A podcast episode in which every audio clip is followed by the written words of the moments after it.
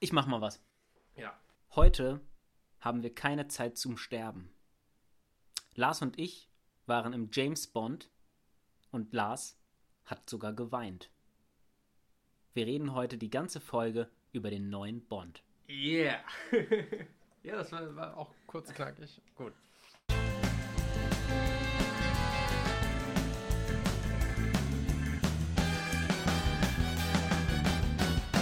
MacGuffin, der Filmpodcast. Träume nicht dein Leben, sondern verfilme deinen Traum. Ein was muss ich, bevor wir erstmal besprechen, was gerade so abgeht bei dir und bei mir, einmal ganz kurz. Du hast geweint? Ja. es gibt tatsächlich äh, vier Filme, bei denen ich geweint habe. Äh, König der Löwen als Kind natürlich. Und äh, zwei andere. Ja, und jetzt äh, No Time to Die. bei König der Löwen habe ich auch geweint. Hast du auch geweint, als Mufasa gestorben ist? Ja, klar. Das war auch Klar. traurig. Das war auch traurig, ja. sind so Momente, die einen als Kind prägen. Und jetzt war ich ja gestern in einer äh, der ersten Vorstellungen von No Time to Die und ich muss sagen, das sind so Momente, die einem als jungen Erwachsener prägen. Wobei man dazu sagen muss, du identi- identifizierst dich so krass mit James Bond, ne? Bei dir ist das halt auch wirklich was Besonderes. Ähm, Ja. Aber sag mal kurz, die anderen beiden Filme, wo du geweint hast, was waren das für Filme? Sag, wenn du jetzt Inception und Interstellar sagst, dann sage ich, es liegt an Hans Zimmer. äh, Interstellar ist es natürlich. ähm, und ja, es liegt an Hans Zimmer. Auch. Auch. Und der andere Film, den wollte ich, äh, äh, den werden wir nochmal später besprechen. In, äh, da werden wir nochmal eine Folge drüber machen. Ich will nicht zu viel verraten. Ähm, ja, auch ein ganz besonderer Film. Mhm, okay.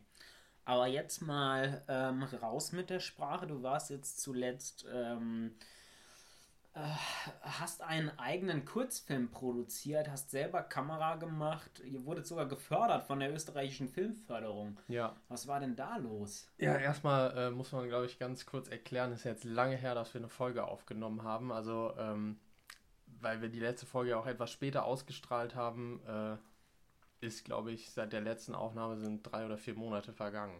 Und diese vier Monate bei mir hatten es in sich.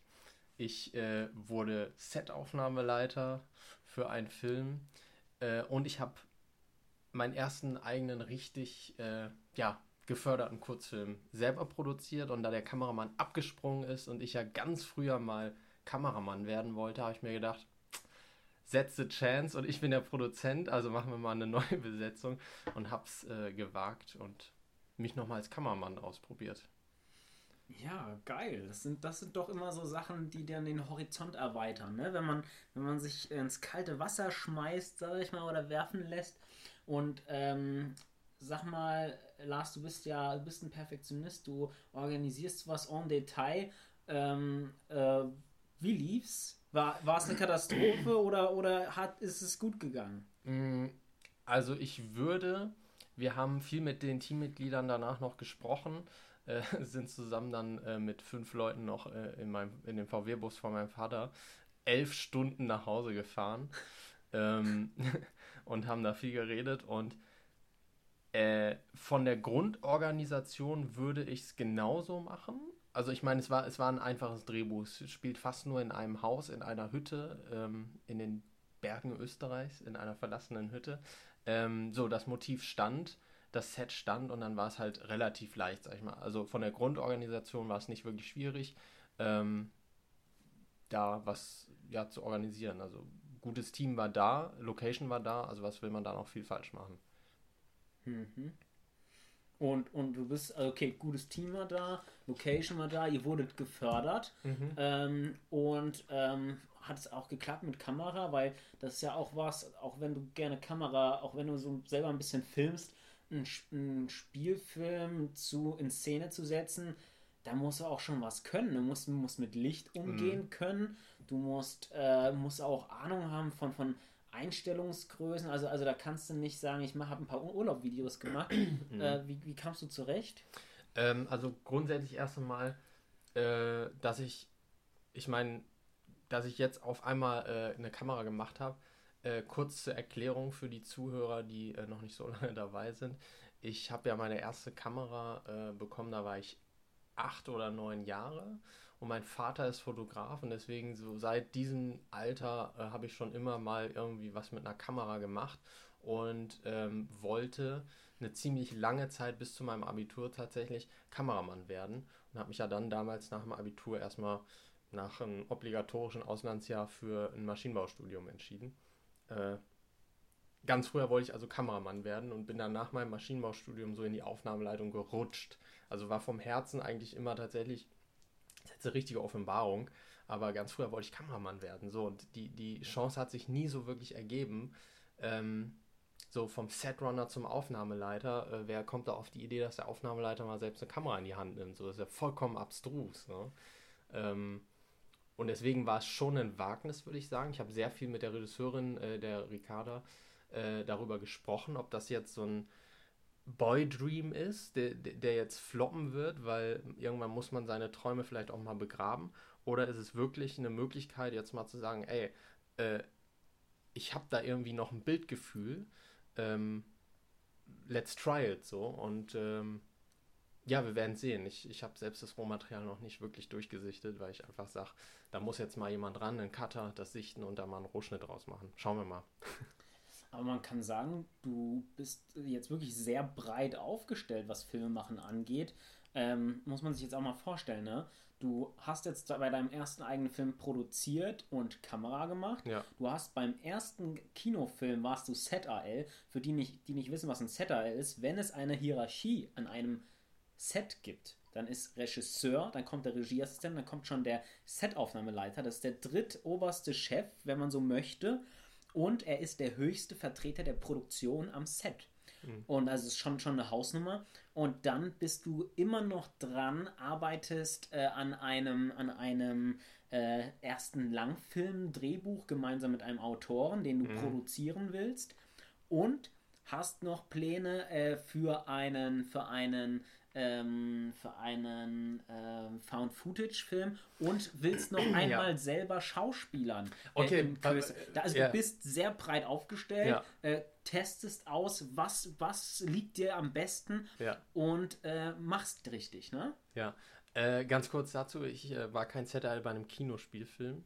Ähm, bei einem Fernsehfilm, der so gesehen aber ein äh, Studentenfilm ist, weil es ein Abschlussprojekt von der äh, Filmakademie Baden-Württemberg war. Also es ist so, so gesehen ein Studentenabschlussfilm, ähm, ein Debütfilm von einer jungen Regisseurin, der aber eine Senderförderung erhalten hat und deswegen ja Fernsehbudget äh, hatte und auch im Fernsehen ausgewertet wird. Also es war kein äh, Kinospielfilm, wo ich mhm. ZRL war. Okay. Aber, aber ich war ZRL.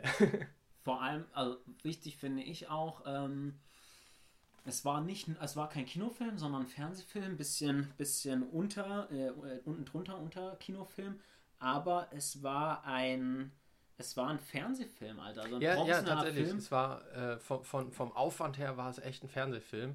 Vor allem, weil ich mir dachte, ich habe äh, ja schon Anfang, ähm, äh, witzigerweise, als ich noch Setrunner war, habe ich irgendwann mal ein Angebot äh, erhalten für Base Management, wo ich gesagt habe, nee, das will ich noch nicht machen. Ich will noch ein, zwei Projekte mindestens als, Setter, äh, als Setrunner machen, um einfach noch dazu zu lernen. Äh, und dann war ich Base Manager und habe das einmal gemacht und dann wurde mir schon angeboten, mal ZRL zu machen, wo ich gesagt habe, nee, nee, ich will noch ein paar Mal Base Manager machen. Und dann kam halt über eine alte Bekannte, ähm, die gesagt hat, ey, ich bin da jetzt bei so einem, äh, ich studiere jetzt an der äh, Filmakademie Baden-Württemberg und bin da bei so einem geilen Film dabei und wir suchen noch ein ZL. Gesagt, ja, schick mir mal das Drehbuch. Habe ich mir durchgelesen, ich fand das sowas von geil.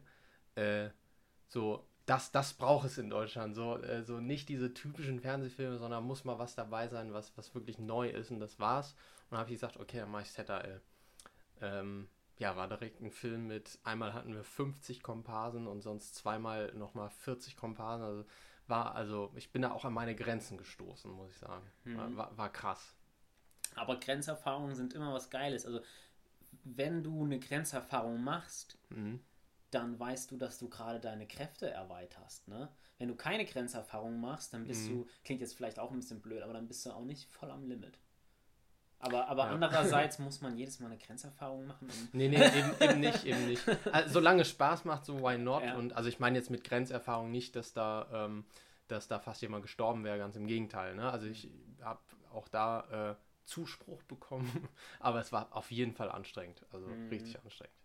Ja, toll. Ja, darüber reden wir ja auch nochmal in einer Extra-Folge ganz explizit. Da äh, werde ich dich auch noch ausfragen, weil mhm. das Setaufnahme-Leiterhandwerk, äh, das ist, äh, das ist was, das muss man schon können. Ähm, ich ich habe es schon gesehen, wie das aussieht, wenn sich jemand, äh, sag ich mal, verkauft äh, in, in, dem, in diesem Bereich. Und ähm, das, da muss schon, das muss man schon können. Also wenn man es nicht kann, dann sollte man es besser sein lassen. Mhm. Und ähm, ja, deswegen werden wir auch noch eine extra Folge zu machen. Ähm, ja, was, was, hat sich bei, was hat sich bei mir getan in der letzten Zeit? Ähm, ich, ich, werde jetzt mal einen Film fertigstellen. das ist fast schon ein Running Gag. ja. Wie oft habe ich den Film schon fertiggestellt?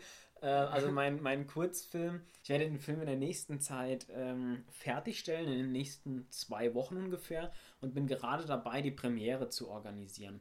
Und das ist insofern ganz interessant, als dass ich jetzt viele Kinos angeschrieben habe, mir überlege, wie das aussehen kann. Ich habe jetzt schon mit dem ganzen Hauptcast gesprochen.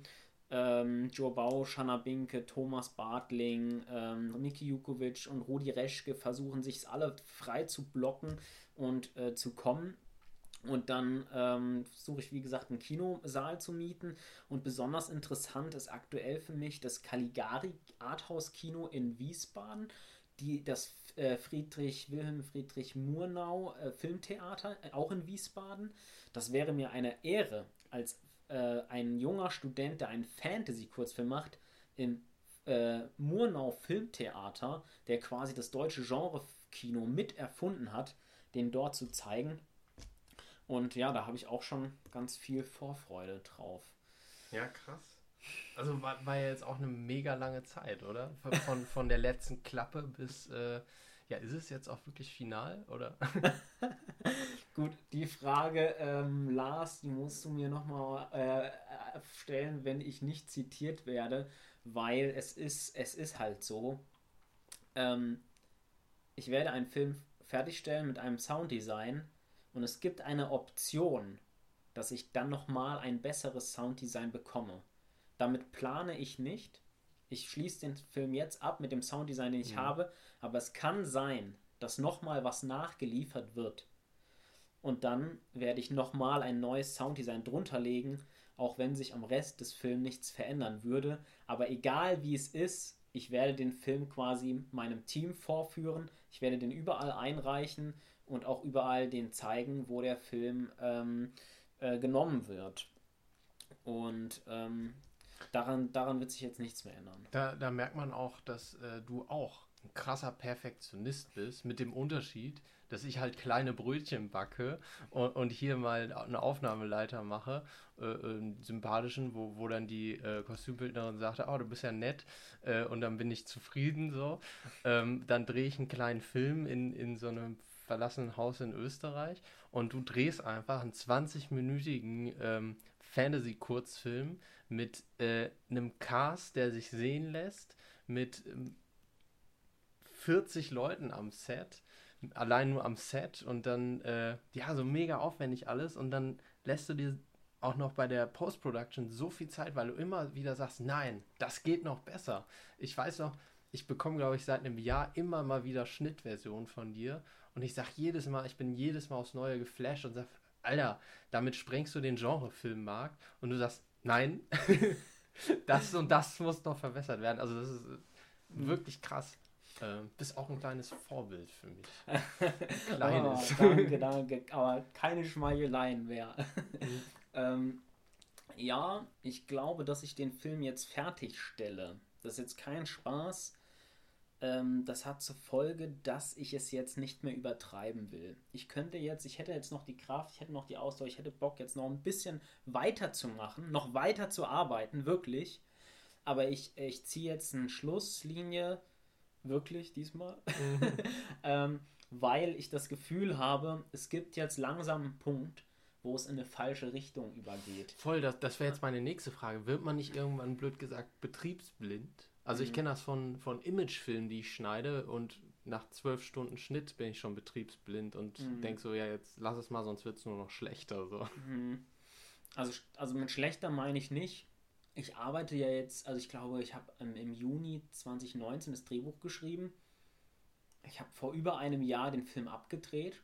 Arbeite jetzt da so einer Postproduktion, da hängt ein ganzes Team dran, da hängen, da hängen auch Sponsoren dran, die auch ähm, mit denen vereinbart ist, dass, äh, dass die gezeigt werden im Abspann, auf der Premiere wird, wird von denen das, das Logo eingeblendet und, und die haben, die haben es auch verdient, dass der Film jetzt auch mal äh, fertig, fertig äh, ge gemacht wird. Ich bin nicht der Einzige, der jetzt einfach nur.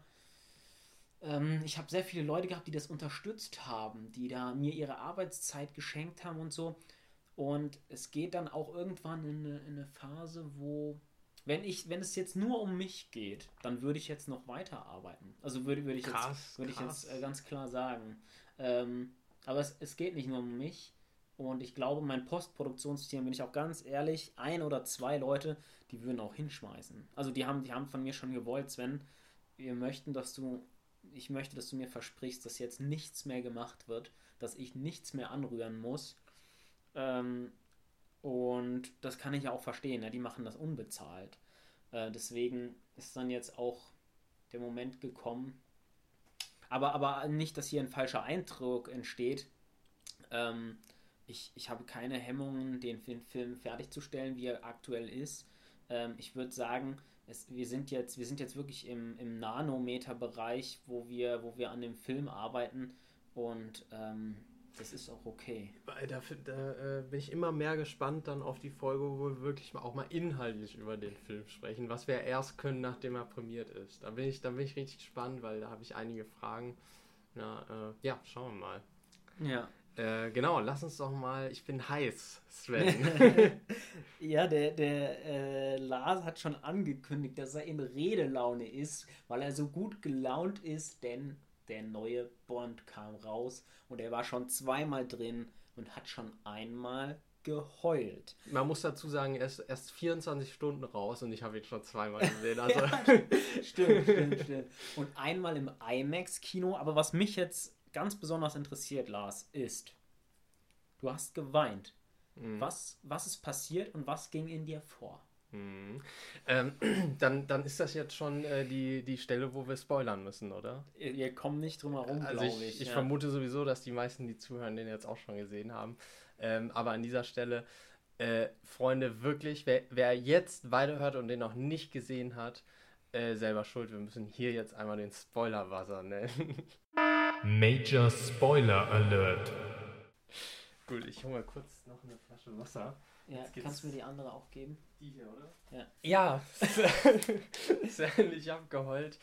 Ähm, nicht, weil der Film so geil war, nicht, weil der Schluss so überschwänglich emotional gut war, sondern weil bei mir da einfach viel mehr dranhängt man, äh, da muss ich jetzt ein bisschen ausholen, weil James Bond schaue ich seit ich acht bin. So, das war noch ein Alter, wo man die ganzen Stories noch nicht verstanden hat, aber das war äh, für mich begann so da die Ära des James Bonds. Für mich begann auch da äh, das Hobby Film. Ich glaube sogar, würde es keine James Bond Filme geben, wäre wär ich nicht im, im Filmbereich, weil mich das so geprägt hat. Äh, für mich war James Bond immer der Held, bei dem ich als äh, kleiner, äh, ängstlicher Junge immer geborgen war. Ich wusste, die Szenen können so spektakulär und spannend sein. Ich wusste immer, James Bond wird es wieder nach Hause schaffen. James Bond wird dem Schurken äh, das Handwerk legen können. Mein Gott, und jetzt stirbt er. Also, ich meine, da ist ein Kindheitsheld für mich gestorben. Dann wird auch noch die, die Musik aus, dem, aus meinem. Ein James Bond-Fan äh, hat keinen Lieblings-James Bond-Film, aber wenn ich diese Frage irgendwann mal äh, beantworten muss, ist es auf jeden Fall im Geheimdienst ihrer Majestät, der mich am meisten emotional catcht, allein wegen der Story. Äh, oder wird einfach die Titelmusik von Im Geheimdienst ihrer Majestät dann noch mit rein, mit rein unterlegt von Hans Zimmer. Genau, also, also nochmal noch mal die Frage, was da in mir vorging. Mein, mein Kindheitsheld ist gestorben. Ähm, Hans Zimmer, die Musik, die nimmt einen natürlich auch richtig krass mit und dann kam da eines nach dem anderen und ja, dann äh, überrollt man irgendwann. Mhm. Ne?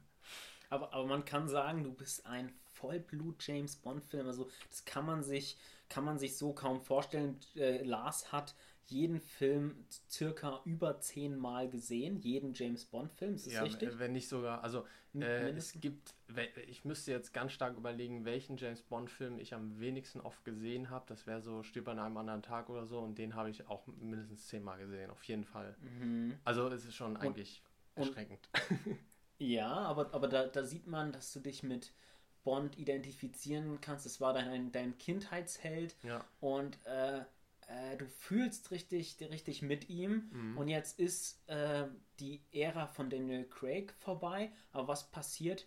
Es passiert erstmal was, was du in keinem James Bond-Film hast und bei jedem James Bond-Film, das Agentengenre, sage ich mal, hat ja auch seine Dramaturgie-Muster, aber hier passiert was, was vorher noch nie passiert ist mhm. und der Titelheld der stirbt einfach, ne? Ja. Und jetzt, und, und dann ähm, bricht auch mal der Lars, äh, der ja wirklich äh, ein, ein lockerer und sehr lebensfroher Mensch ist, bricht dann auch mal in Tränen aus, ne? Ja, tatsächlich. Du bist der große James Bond-Fan. Ja, ja. Ich muss jetzt hier theoretisch den etwas kritischeren Part äh, gestalten, weil ich ja ähm, als äh, nicht so ein großer James Bond-Fan bin wie du. Und jetzt ähm, ordne ich einfach mal meine Sicht auf den Film ein. Ich fand, dass es ein, ein guter James Bond-Film war. Also nicht, nicht der beste Craig-Film, auch nicht der schlechteste. Der schlechteste war für mich ein Quantum Trost. Mhm. Aber ähm, ich fand zum Beispiel die Anfangsszene, fand ich geil. Die hat mich direkt, hat mir direkt äh, äh, die Geschichte für mich äh, ähm, interessant eingeleitet. Meinst du jetzt äh, in Norwegen oder die in Italien?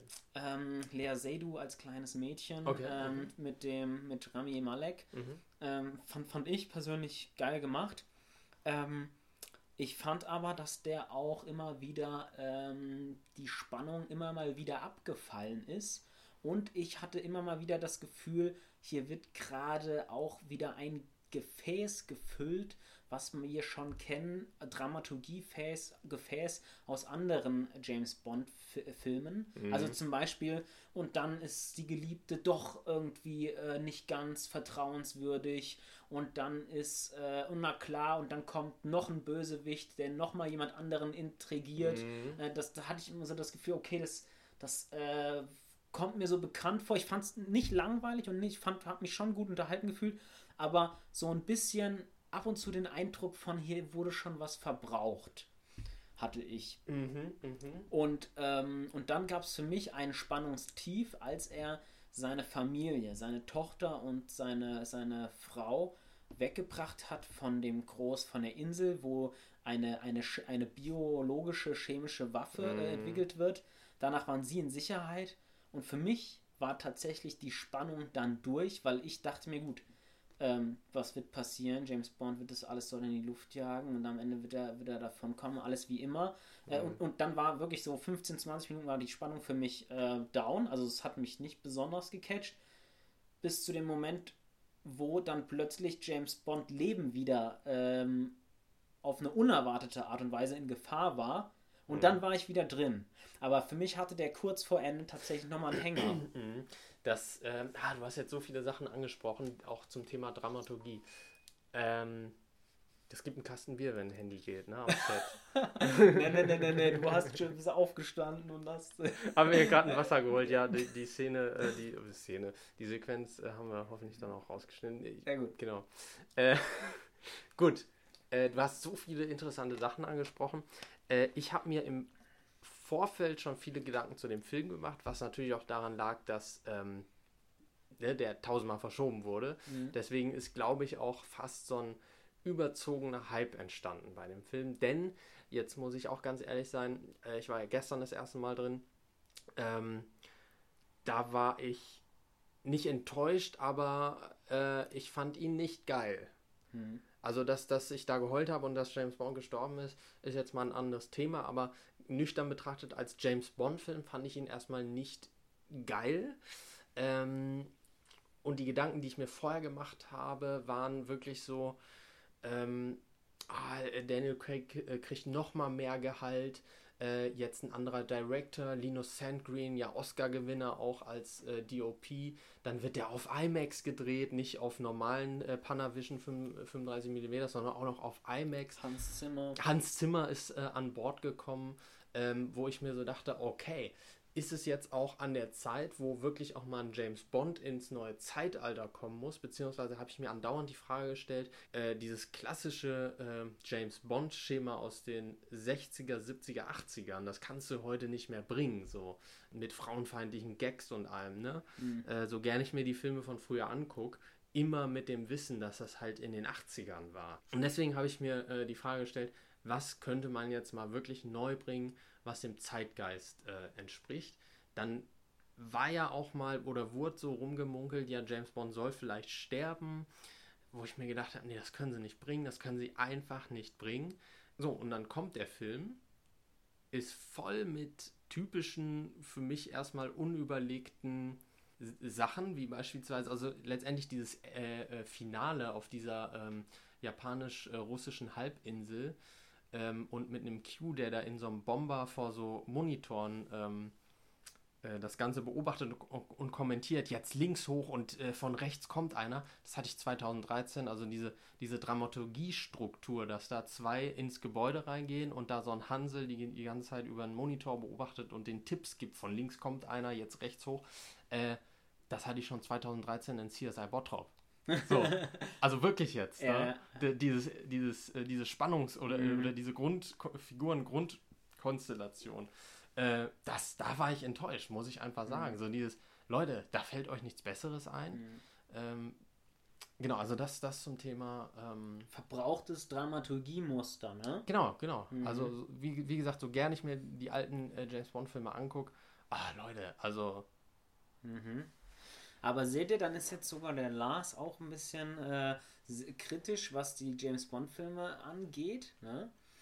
Ich zähle jetzt mal gerade auf, was ich gut fand. Ja? Mhm.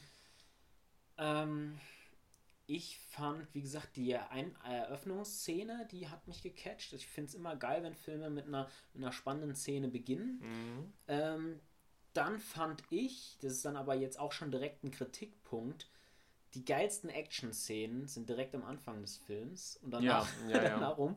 Ähm, und ähm, ich fand Rami Malek als Bösewicht gut. Der hat mich, der hat mich überzeugt. Mhm. Wie, wie, fandest du das?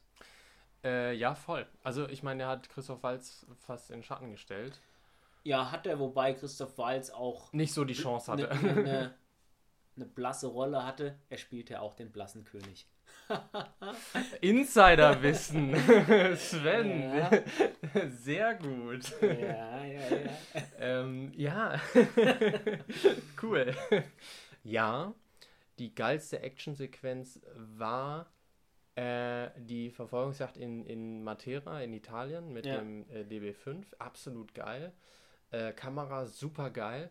Äh, Im IMAX fast noch geiler, auch von der Tonmischung, wo du manchmal denkst, irgendwie äh, da duckst du dich irgendwie von hinten, weil da die Kugeln geflogen kommen. Ähm, die Verfolgungsjagd in der Mitte äh, in, in Norwegen, was übrigens in Schottland gedreht wurde, witzigerweise, die fand ich, also, Entschuldigung, das, also gefühlt war das so, der Film ist ganz geil, ähm, und dann ruft aber der, der Marketingchef von Land Rover an und sagt, äh, hier Leute, im Drehbuch, äh, da fährt zwar irgendwo mal ein Land Rover vor, aber das geht nicht, wir geben euch 50 Millionen, da muss noch ein bisschen was passieren. Ha, gut, dann schreiben wir noch mal was rein. Hm, aber 50 was? Millionen, war das jetzt ernst? Nee, ich weiß nicht, was, was die, aber die, die kriegen ja ordentlich ja, ja. Kohle. Ne? Äh, nicht nur die Land Rover, sondern eben auch noch Geld, ja, das sie die da zeigen. Ähm, und, und das war wirklich so gefühlt irgendwie, ja Leute, da, da müsst ihr noch, euch noch mal was überlegen und dann, ah, was machen wir da?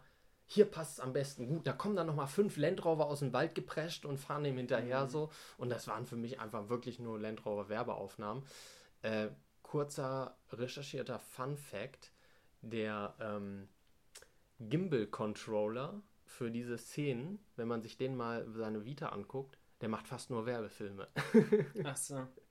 Also Ab da wurde ja viel mit dem Gimbal äh, gefilmt ja. und der, der den Gimbal controlt, der macht eigentlich nur Werbefilme. So. aber, aber da sind wir jetzt bei einem Thema angelangt, das ist ein, ein, ein Schwachpunkt des Films. Lass uns da nochmal gleich äh, ein bisschen deutlicher drüber werden. Und zwar äh, Product Placement, weil es auch so ein bisschen ein Thema für sich, was man anhand des Films ansprechen kann. Mhm. Äh, ich würde gerne noch mal ein paar andere filmische Aspekte ansprechen und ich äh, pick mir mal die Kamera raus. Linus Sandgren ähm, fand ich gut in Joy, ich fand den gut in La La Land, hat er den Oscar mhm. bekommen. Ich fand den nicht gut in The First Man. Da hat er das erste Mal angefangen mit einer ganz wackeligen Kamera, wo ich mich gefragt habe, hä, das ist der Kameramann von La La Land, der hat doch so, eine, so geile Montagen gemacht, so ja, Montagesequenzen. Ja. Ähm, und ähm, ich fand, die Kamera hat mega geil begonnen beim Film. Und dann bei der ersten Action-Szene begann der wie mit so einer Shaky, fing der an mit so einer Shaky Cam, wo ich mich gefragt hätte, gut, ähm, äh, wir zwei sind da ja auf einem Nenner, brauchst du nicht, wenn du geile Action-Szenen machst. Mhm. Ähm, ich habe eine Kritik gehört, da hat jemand die These in den Raum gestellt, der Daniel Craig wurde jetzt auch schon häufiger gedoubelt bei dem Film, weil er eben jetzt schon so alt ist mhm. und die mussten vielleicht deswegen die, ähm, die Kamera ein bisschen unruhiger machen. Aber äh, was, was ich sagen wollte ist, Kamera fand ich, fand ich äh, eine Zeit lang richtig geil und bei den Action-Szenen hat mich das mit dem, mit dem, mit dem Wackelkamera äh, gestört, weil es eben, ich mag das halt nicht so. Mm, vielleicht hat es äh, in der äh, Verfolgungsjagd mit dem DB5 die, die ähm, Kamera wieder rausgeholt. Also ich fand, ich fand sie absolut geil in dem Film, muss ich, muss ich auch, auch die Shaky-Cam-Elemente. Also, also, also Kamera würdest du sagen, hast du nichts gegen äh, einzuwenden? Ähm, ich war einfach mega beeindruckt mhm. von der Kamera. Ähm, vielleicht, weil es die Mischung äh, ist aus Handkamera und äh, Stativ oder äh, Dolly oder Gimbal, ähm, was mich beim ersten Mal gucken ähm, oder ich, ich bin so ein bisschen zwiegespalten, ob ich den Film jetzt wirklich gut finde oder geil. Äh, ich glaube, da wird sich auch noch mal viel äh, ändern. Ich werde auch noch ein paar Mal reingehen, auch in, der, in die Originalfassung. Ähm, aber jetzt beispielsweise Shaky Cam, beziehungsweise ähm, das war ja fast ein Tracking-Shot, ähm, und zwar, als er da in das, ähm, als Bond nochmal hoch muss in den Kommandoraum, um die Tore aufzumachen. Das ist ja da dieses Rumgeballer, wo, wo der äh, dann auch mit Handgranaten, äh, wo den, da die Handgranaten entgegenkommen. Das ist ja alles eine Einstellung. Ist dir das aufgefallen? Ähm, ich bin mir jetzt gerade nicht ganz sicher, welches. Äh, der Moment, wo er die, die, das Treppenhaus da hoch, muss, äh, hoch muss und da die ganzen äh, Soldaten dem entgegenkommen und die da, da alle abknallt. Das ist eine Einstellung. Von unten, dem Moment, wo die Handgranaten runter. Wo sind wir denn gerade zeitlich im Film? Äh, kurz vor Ende. Ja, ja, ja, ja, okay. Das war mhm. alles A außer Hand. Ja. B, alles eine Einstellung. Gut, da werden Cuts drin sein irgendwo. Ähm, aber man hat den Eindruck, dass die Kamera nicht schneidet und da war ich einfach weil also das, man hat sich Gefühl, also es war weiß, gefühlt was in der Ballerei da drin. Ja, ja, ich, jetzt erinnere ich mich. Wieder dran, da gab es einen Moment, den ich geil fand. Daniel Craig läuft die Treppe hoch und dann sehen wir, wie äh, im Seitengang ähm, jemand langläuft und die Kamera verschwindet, guckt auf den und genau, du denkst, und, denkst er, er pirscht sich jetzt an genau. James Bond ran und dann kommt aber James Bond, der du aus dem Bildkabel, genau. den wir nicht sehen, genau. kommt raus und erschießt ihn oder zieht ihm eine ab. Ja. Und das war ein geiler Effekt, weil die Kamera hatte den Zuschauer quasi, quasi auf eine falsche Fährte geführt. Voll. Ja, ja, stimmt. Und das, und das alles in einer Einstellung, von unten, wo die Handgranaten explodieren, bis, bis fast ganz oben. Mhm. Das war geil, ja. Und, und, das auf so einem massiv großen Screen zu sehen, wo du irgendwie, wenn du hier im, in der linken Bildhälfte den Kampf verfolgst und dann oben rechts schon wieder die nächsten kommen siehst und dann äh, wieder fast mit dem Kopf zurückgucken muss, nach unten, so, Gott, hat er die jetzt gesehen? Und da hat man dann schon gesehen, ah, er hat sich hinter der Leiche versteckt, so, und, mhm. um, um da so Kugeln abzufangen. Also, das ist einfach so bildgewaltig. Und da war ich so beeindruckt von, dass ich sagen muss, da, da muss ich fast sagen, fand ich die Handkamera geil. Mhm. Ja, okay. Nee, ähm, ich bin manchmal auch zu streng, wahrscheinlich, weil ich das so ein bisschen als eine Art Einstellung bei mir gespeichert habe, Handkamera ist blöd und dann jedes Mal, wenn ich Handkamera sehe, denke ich mir, das ist blöd und bin dann manchmal auch ein bisschen, ein bisschen streng. Ähm, deswegen kann auch sein, dass sie auch echt gut gepasst hat und es einfach so ein bisschen mein, meine Macke ist. Ähm, gut, ich, was mir noch gefallen hat, ist, ich persönlich bin ein Fan von Lea Seydoux. Ich finde, sie hat jetzt nicht überragend gespielt, aber ich finde, sie ist einfach eine süße, hübsche Frau. Und, und ähm, ich mag einfach, ich mag einfach ihre, ihre Art, wie sie spielt. Mhm. Ähm, also da, ähm, da kann ich, kann ich jetzt schon mit Bond mitgehen. Das, die hat er gut ausgesucht. Ja, ich, ich finde interessant, ähm, dass in dem Film verhältnismäßig wenig, fast gar nicht äh, geknutscht oder gepoppt wird. Nur einmal. Beziehungsweise einmal liegen sie nackt im Bett und einmal zeigen sie vorher, wie sie. Ja, aber es ist jetzt, ist jetzt nicht wirklich so, dass man sie irgendwie halb nackt sieht oder so. Ja, ja. Äh, und, oder da irgendwie das, äh, das ein Thema ist. Ja. Äh, das stimmt. eine. Ähm, plus, dass beide. Ich fand Daniel Craig vielleicht sogar ein bisschen overacted teilweise. Äh, aber Lea äh, Seydoux kauft man das voll ab, dass sie verliebt ist und dass sie jetzt Schmerz empfindet bei der Trennung. Ähm, das, das fand so ich verletzlich sehr, mega emotional. genau also das war richtig gut gespielt ja, ja. Äh, noch zum Thema overacted es gibt eine ganz spezielle Szene ähm, und zwar wo Bond auf Blofeld trifft in dem Gefängnis, wo mhm. ähm, Madeleine Swan dann rausgeht mhm. ähm, und er dann im Prinzip alleine in diesem Gefängnis mit ihm spricht. Ja. Da fand ich, da wusste ich, also ich weiß nicht, als ich das äh, gestern gesehen habe, fand ich so, äh, Moment, ist er jetzt aus seiner Rolle gefallen? So gefühlt war für mich auf einmal wieder der Kommissar ähm, aus Knives Out, hm. der Detektiv, wie heißt er denn nochmal? Jedenfalls spielt er der, in Knives, auf, ja, ja, äh, Knives weiß, Out den weiß. Detektiv. Da dachte ich auf einmal, oh Moment, ist er jetzt äh, äh der Detektiv geworden, weil er so ja, irgendwie overacted hat, so aus seiner James Bond-Rolle äh, rausfiel. Da hat er auf einmal mit den Händen fängt er da an rum zu gestikulieren, wo ich, wo, ich mir so denke, James Bond gestikuliert nicht darum wie so ein Irrer.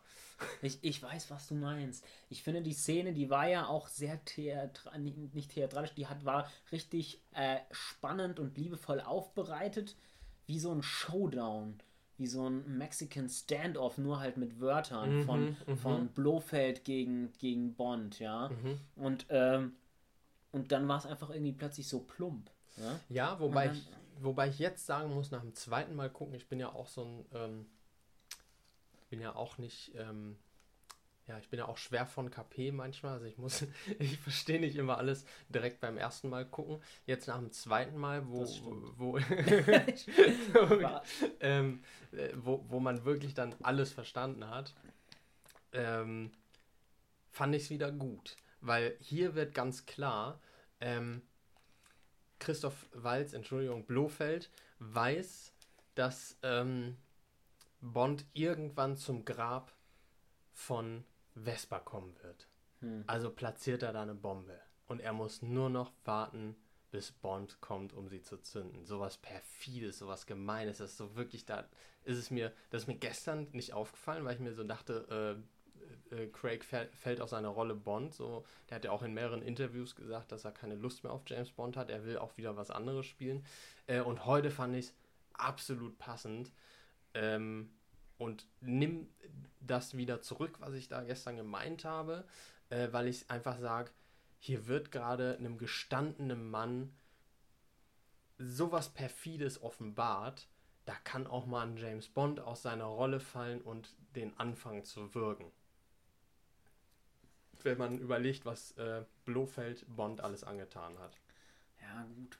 Ich fand es trotzdem ein bisschen, ein bisschen vorhersehbar plump so vorher schon angekündigt, nicht, dass sie wieder, nicht, dass sie außer Kontrolle geraten. Wie außer Kontrolle geraten. Und dann fand ich schon wieder so fast schon ein bisschen plump. Aber mhm. gut. Mhm. Ähm, ähm, ja gut. Ähm, Diversität ist ein Thema, finde ich, bei dem Film. Man merkt, James Bond versucht sich sehr viel Mühe zu geben, aus diesem Image, äh, also weniger äh, sexistisch zu werden ähm, Frauen, die eine größere Rolle bekommen, äh, Lea Seydoux, die dann auch mit einer Knarre umgehen kann, wo man sich plötzlich denkt, holla die Waldfee. Ja, ja, ja. Hat die, hat die, die, hat die, die gerade umgelegt, während, während James äh, sich um die Kleine kümmert oder ähm, und äh, aber dann halt auch ähm, also äh, das meinte ich ja, das, das wollte ich ja vorhin schon sagen, weil, weil ich verstehe nicht, ähm, oder vielleicht habe ich mir da auch viel zu sehr Gedanken im Vorfeld gemacht. Ich meine, die, die Abstände zwischen Bond-Filmen werden ja immer größer. Mhm. äh, wie, wie, lange ist es her mit Spectre? Sechs Jahre. Ähm, wo, ich mir, wo ich mir auch schon mit Spectre dachte, was, was werden die jetzt mal Neues bringen? Gar nicht mal in, äh, äh, dass man aufhört, Verfolgungsjagden und Schießereien und exotische Drehorte und plumpe Sprüche zu bringen. Wird man realistisch, äh, das haben sie ja gemacht, indem sie äh, Bond von Anfang an von Casino Royale an schon eine ähm, intimere Seite gegeben haben, auch einen verletzlichen James Bond gezeigt haben. Ich finde, hiermit haben sie es fast auf die Spitze getrieben, beziehungsweise haben sich vielleicht sogar selbst dahin getrieben und, um, und mussten ihm jetzt sogar eine Familie geben. Äh, aber ich frage mich, denn trotz alledem ist es schon immer noch ein stereotypischer, äh, ähm, vorhersehbarer. Da war das Drehbuch zu CSI Bottrop gefühlt komplexer. Das war wirklich so, er reist zu ihr nach Norwegen, ähm, da wird offenbart, dass äh, das sein Kind ist, beziehungsweise wird überhaupt erstmal ein Kind revealed. So, was fehlt jetzt noch? Eigentlich müsste jetzt nur noch mal der Bösewicht kommen, sein Kind und die Frau stehlen, damit er ihr hinterherjagen kann. Und was passiert? so, hm. einfach, ah, nichts Neues. Da war für mich Casino Royale revolutionärer, mhm. weil die da einfach wirklich einen Break gemacht haben und gesagt haben, okay, jetzt machen wir wirklich mal einen realistischen Bond. Er wird auch in Casino Royal nirgendwo angeschossen, obwohl er im Kreuzfeuer steht. Ähm, also irgendwo musst du ähm, hm. noch äh, bei, bei James Bond bleiben. Hm. Und dass er jetzt am Ende bei No Time to Die stirbt, macht das, macht das auch nicht revolutionärer. Also ich meine, damit haben sie eine Bond-Geschichte geschrieben, eine, eine Filmgeschichte geschrieben. Sie haben Bond sterben lassen, das muss man auch erstmal bringen. Hm. Ähm, ja, mit der Musik von Im Geheimdienst ihrer Majestät. Also das geht ja schon in die äh, Bond-Geschichte ein. Ne? Das mhm. dann wiederum schon. Ob der Film jetzt gut ist oder nicht, kann ich noch nicht sagen. Mhm. Weil oft äh, sind Bond-Filme vor ihrer Zeit und werden erst etwas später zu absoluten Klassikern.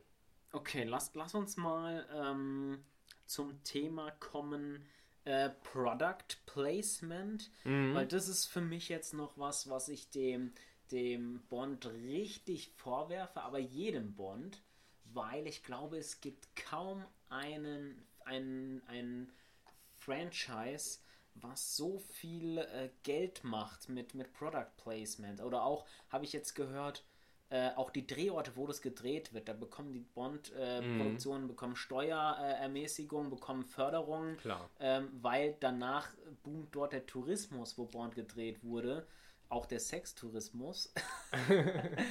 ähm, dann ist es so, dass ähm, ich, ich habe ich jetzt erst letztens gesehen, ich glaube bei bei äh, Casino Royale waren es 25 Product Placements oder so und äh, ich, ich, weiß es gerade nicht genau, also verlasst euch nicht drauf, aber jetzt waren es schon, ähm, also es sind ganz viele Marken, die da zu sehen mhm. sind und der Film musste no teilweise nachgedreht werden und im Trailer ist 50 Sekunden lang irgendwie die Omega-Uhr von, von von äh, Daniel Craig im Bild und der Chef von Omega, äh, Omega hat schon gesagt, oh, es hat sich voll gelohnt, wir haben so und so viele äh, ja. Uhren verkauft in so und so in der Zeit, die kosten alle 9000 Euro, äh, so, ja. so, eine James Bond äh. Ähm, und da sage ich jetzt mal ganz klar, Lars, wir haben beide schon über Slavoj Žižek gesprochen. Ähm, was meinst du? Wäre hm. das der perverse Film oder wäre das das Meisterwerk? was würde Zizek sagen? Äh, ich sag jetzt mal, was äh, Lars Fiegner sagen würde. Ähm, grundsätzlich erst einmal, ich bin ja kein Linkswähler. Also ich wähle ja nicht die Linken oder die MLPD. So. ähm, ob das jetzt äh, mit der Einstellung auf das Nokia-Handy No Time to Die übertrieben war, können wir auf jeden Fall uns drüber unterhalten, denn ich fand es übertrieben. Also das war für mich wirklich so, so ein Moment, wo man sich so denkt, ah, okay, natürlich, Nokia hat auch wieder Kohle bezahlt. Also es muss schon eigentlich so sein, dass es leicht unterschwellig ist. Also es muss schon, man muss es dann auch schon gekonnt platzieren und nicht irgendwie den Film kurz unterbrechen und eine Naheinstellung auf Nokia halten. Und ich finde auch, dass man es vielleicht ein bisschen dramaturgischer besser verflechten könnte und nicht einfach mit einem Fingerschnips die Landrover aus dem Wald preschen lassen. Mhm. So nach dem Motto, ah, wir haben ganz vergessen, die Landrovers mit einzubringen. Gut, machen wir hier noch schnell eine Verfolgungsjagd.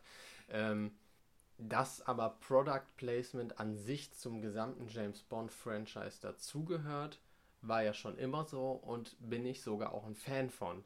Denn die Tom Ford Brille, die ich mir hier gerade wie äh, Bond äh, äh, abnehme, ähm, die habe ich nicht zufällig, sondern die habe ich, weil Inspector äh, sowohl Christoph Waltz als auch Daniel Craig Tom Ford äh, Sonnenbrillen tragen. Ah, gut. Also du bist also schon Ideologie zerfressen. ich, ich bin, was das angeht, Ideologie zerfressen. Ähm, hätte ich das Geld, würde ich wahrscheinlich auch einen Aston Martin fahren. Oder den ähm, Aston Mazda, den hast du ja schon. Den Aston Mazda in Silber habe ich ja schon. Und ähm, der dreht auch gut auf 3000 Umdrehungen bei 100 km/h. Das kann ich bestätigen. Wir sind heute im Parkhaus gefahren. Äh, Das ist ja, weiß ich auch nicht, wie, wieso der Lars ich dachte, ich fahre im Fahrstuhl. ja, man muss nicht stehen bleiben. Ja, Nein, ähm, ist im Parkhaus Donuts gefahren. Äh, nee, so krass war es nicht, aber kann ich noch nicht mal. Nein, ähm, ich bin ein sehr sicherer Fahrer, würde ich von mir behaupten. Aber das ist gefährlich, wenn man von sich selber behauptet, dass man ein sicherer Fahrer ist. ja gut. Sag, du fühlst dich auf jeden Fall sicher, wenn du fährst. Ja. Das, das ist doch das, ja. Ähm, gut, das, dann, dann äh, war, ist das mal eine interessante Meinung dazu, ähm, wo ich nicht mitgehe. Klingt jetzt vielleicht blöd, aber ich glaube, ich wäre zu stolz, wenn ich dann irgendwann die, die Möglichkeit hätte, ähm, zu sagen, also so wie Tarantino, der sagt ja auch, du Leute, ich vergesst es, bei mir gibt es überhaupt keine Produktplatzierung. Ich Mhm. erfinde alle Marken selbst, deswegen gibt es die Red Apple. In jedem Tarantino-Film rauchen die eine Packung Red Apple. Er hat schon Werbespots gedreht, der, der Tarantino für, für Marken, die es gar nicht gibt. Also, äh, would you uh, uh, uh, taste a bite of a red apple? You bet I would. Would you uh, take a bite of a red apple? You bet I would. Would you uh, take a bite of a red, red apple? You bet I would. Take a bite and feel alright. Take a bite of a red apple. Aber egal, der Punkt ist, ich wäre eher so wie Tarantino drauf und würde mir denken, Alter, ich mach doch nicht in meinen Film irgendwelche Werbeartikel von, von Gucci und Hans Wurst. Also also so, so wäre ich drauf, glaube Mhm. Es kommt natürlich darauf an, was für einen Film du machst. Und James Bond-Filme sind ja immer Filme. Äh, ein Held namens James Bond nimmt dich mit auf eine exotische Reise, fliegt aus London heraus, fliegt nach Jamaika. Also äh, die ganzen exotischen Drehorte nimmt dich der Held mit und fliegt dann damals noch mit Pan Am. Das sind halt die Marken, die damals entsprechend für, für große Reisen standen und ähm, nutzt einen Koffer von Globetrotter, weil das einfach eine geile Koffermarke ist. Jetzt, jetzt muss ich, ich glaube, das müssen wir auch rausschneiden, weil es absolut keine, keine wir bekommen, Meinung bekommen kein, dafür übrigens kein Geld. Lars macht es auch so. die Ich mach's auch Werbung. so, weil, weil, es- weil ich einfach vollkommen verstrahlt bin. Ich glaube, das müssen wir rausschneiden, weil ich habe kein, keine äh, Begründung mehr gefunden. Ich finde es einfach cool. Also ähm, Okay. Tom Ford macht halt auch geile Sonnenbrillen, muss man einfach so sagen. Ja. aber, aber da sage ich jetzt mal ganz ehrlich, es klingt jetzt vielleicht blöd, aber da merkt man auch, wie sehr äh, James Bond äh, dein Leben geprägt hat auch, ne? Weil, Ja. weil ähm, so wie James Bond lebt, so konstituierst du auch ein Stück weit äh, dein, deine Welt, ne? So, so ein bisschen James Bond hat ein neues, ein neues äh, Handy, womit er irgendwie krasse Dinge machst, dann holst du dir das neueste iPhone oder Genau, also das muss ich schon sagen, ich ähm, bin dann, was sowas angeht, dann wiederum Apple verstrahlt. Also ich kaufe mir niemals ein äh, Nokia. Ja, ich, ich meinte eigentlich, aber der Stil ist der gleiche bei dir von Bond, ne? Du strebst schon so ein bisschen auch so, nach diesem, nach diesem Image-Business-Typ, der neue Technologien gerne austestet, der gerne Autos dann austestet, der Ja. den Anzug trägt und dann so einen piekfeinen Koffer hat und weiß nicht, das ist auch, das ist dann so der, dein Stil, ne? Also einen Den hast du dir abgeguckt. Einen Anzug trage ich mich, äh, trage ich nicht, aber äh, auf jeden Fall habe ich mir viel abgeguckt von Bond, ja. Mhm. Okay. Ähm, gut. Ähm, last but not least. Hm. Ähm, wie, mich würde mal interessieren, wie ordnest du denn jetzt in, bei allen Bond-Darstellern äh, den Daniel Craig ein? War er ein guter Bond? Ähm, man kann die James, einzelnen James Bond-Darsteller nicht miteinander vergleichen, Hm. denn ähm, jeder Darsteller hat die Rolle Bond ein Stück weit anders verkörpert und war, ich meine, die äh, Reihe gibt seit 50 Jahren und da hat, war auch jeder Darsteller in einer anderen Zeit der James Bond. wie schon gesagt, früher diese plumpen Sprüche äh, auf zu Lasten der Frau, die äh, Roger Moore äh, in jeder, nach alles, also konntest ja die Uhr nachstellen, in alle zwei Minuten kommt da so ein Spruch. Ähm, die kannst du heute nicht mehr bringen. Also jeder verkörpert die Rolle Bond ein bisschen anders. Ruhe, äh, äh, Roger Moore eher der ähm, peppigere, witzigere, Sean Connery schon eher der härtere. Ähm, ja, und Daniel Craig der ähm, verletzliche, der Mensch Bond. Also so wirklich kann man die nicht miteinander vergleichen. Ja, ich glaube, ich hätte, James, ich hätte Daniel Craig jetzt auch nicht als den verletzlichen Mensch James Bond bezeichnet. Bei Casino Royale, finde ich, ist er erstmal voll der Narzisst, bis er sich verliebt, dann nicht mehr. Mhm. Ähm, aber, aber gut, also ich finde, Daniel Craig hat erstmal den größten Macho gespielt, finde ich. Der ist extrem maskulin. Also bei, bei, bei Casino Royale ging ja gar nicht klar. Also voll, also erst, also ich nicht, nicht falsch verstehen, ich fand Casino Royale mega geil. Mhm. Äh, aber ich fand, der war halt am Anfang war der mega der Narzisst, der dort allen erstmal nur die Fresse poliert hat, alle Frauen gebumst hat, die äh, und, und mit so Sprüchen, so mega die Sprüche klar gemacht, wo du dich gefragt hast, äh, wer ist das? Äh, mhm. aber gut, ähm, der Punkt ist, ähm, ich fand auch, dass er ein guter Bond war und zwar zum einen könnte man jetzt sagen, das merkt man auch an den Zahlen. Die Bonds, die er gedreht hat, sind äh, finanziell immer durch die Decke gegangen. Wobei man das jetzt auch inflationsbereinigt sich anschauen müsste und nicht vergessen darf, dass wir auch in einem Marketing-Zeitalter von, von, äh, von, von Filmen sprechen. Ja, äh, momentan jeder Superheldenfilm knackt die eine Milliardenmarke, ja, und auch jeder Bond-Film. Also es hat, glaube ich, auch ein bisschen mit der Zeit zu tun, äh, von, vom Marketing und so. Aber nichtsdestotrotz, finde ich, war er ein guter Bond, weil man, man kann ihn sich anschauen auf dem, auf dem Cover, auf dem Plakat und sagen, ja, das ist Bond das ist Bond. Und ähm, er hat auch ganz klar gesagt, ich habe nie, äh, hab nie versucht, Sean Connery zu spielen. Ich habe versucht, James Bond zu spielen. Mhm. Ich musste nicht. Ich musste nicht versuchen. Äh, Sean Connery war mein Lieblingsbond. Aber ich hatte nie vor, ihn äh, Sean Connery zu spielen. Und er hat, er hat seinen eigenen Bond gemacht, der sehr maskulin ist, sehr, sehr aggressiv, habe ich ihn so immer erlebt. Mhm. Aber ähm, war gut. Aber, war aber nicht mein Lieblingsbond. Mein Lieblingsbond wäre Pierce Brosnan gewesen. Hm, aber gut. Ähm, ja, äh, Lars, jetzt, jetzt sind wir schon ganz schön lang am Quatschen tatsächlich schon über den, über den äh, Film. Ah, ja, und, und, und, wir haben tatsächlich irgendwie gefühlt kaum, kaum äh, sind wir ins Detail gegangen. Also ich könnte jetzt bestimmt noch zwei Stunden länger sprechen. Ich, ich habe auch gemerkt, dass wir beide auch sehr schnell gesprochen haben. Wir haben sehr viel in unsere Sätze immer reingepackt ja. und sehr schnell alles so ein bisschen abgehakt. Ich glaube, wir könnten tatsächlich. Ja, wir sind, wir sind echt von, von, von Punkt zu Punkt gesprungen, haben viel reingepresst. Aber jetzt, ähm, ja, mal so ganz, ganz äh, nüchtern betrachtet, es war, es war erstmal ein unterhaltsamer Actionfilm, ne?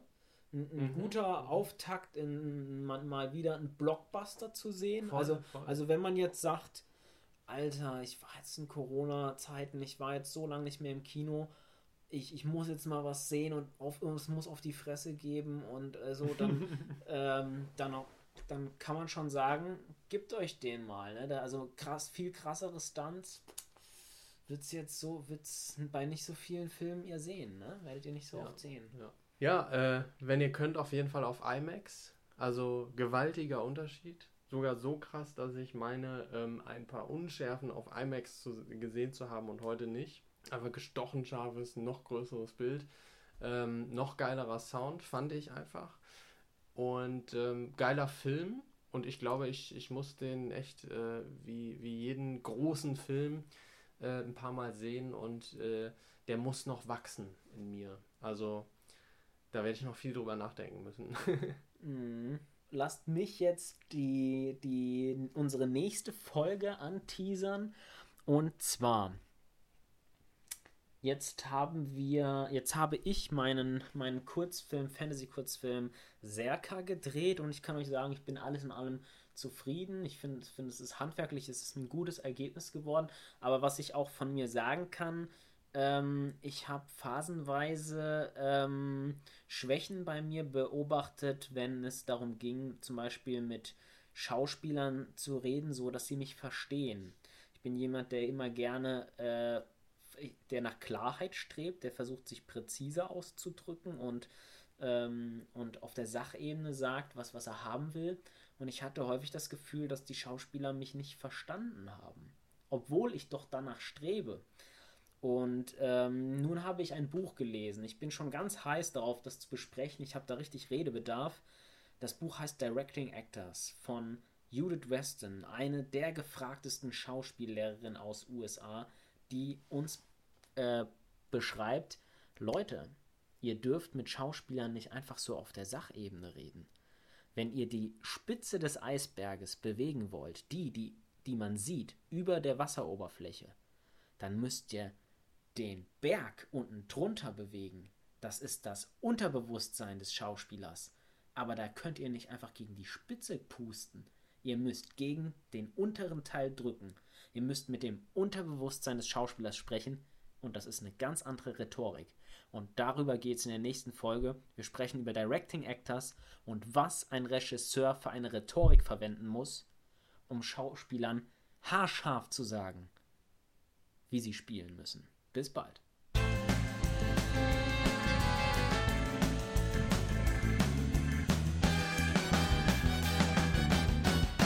MacGuffin, der Filmpodcast. Träume nicht dein Leben, sondern verfilme deinen Traum.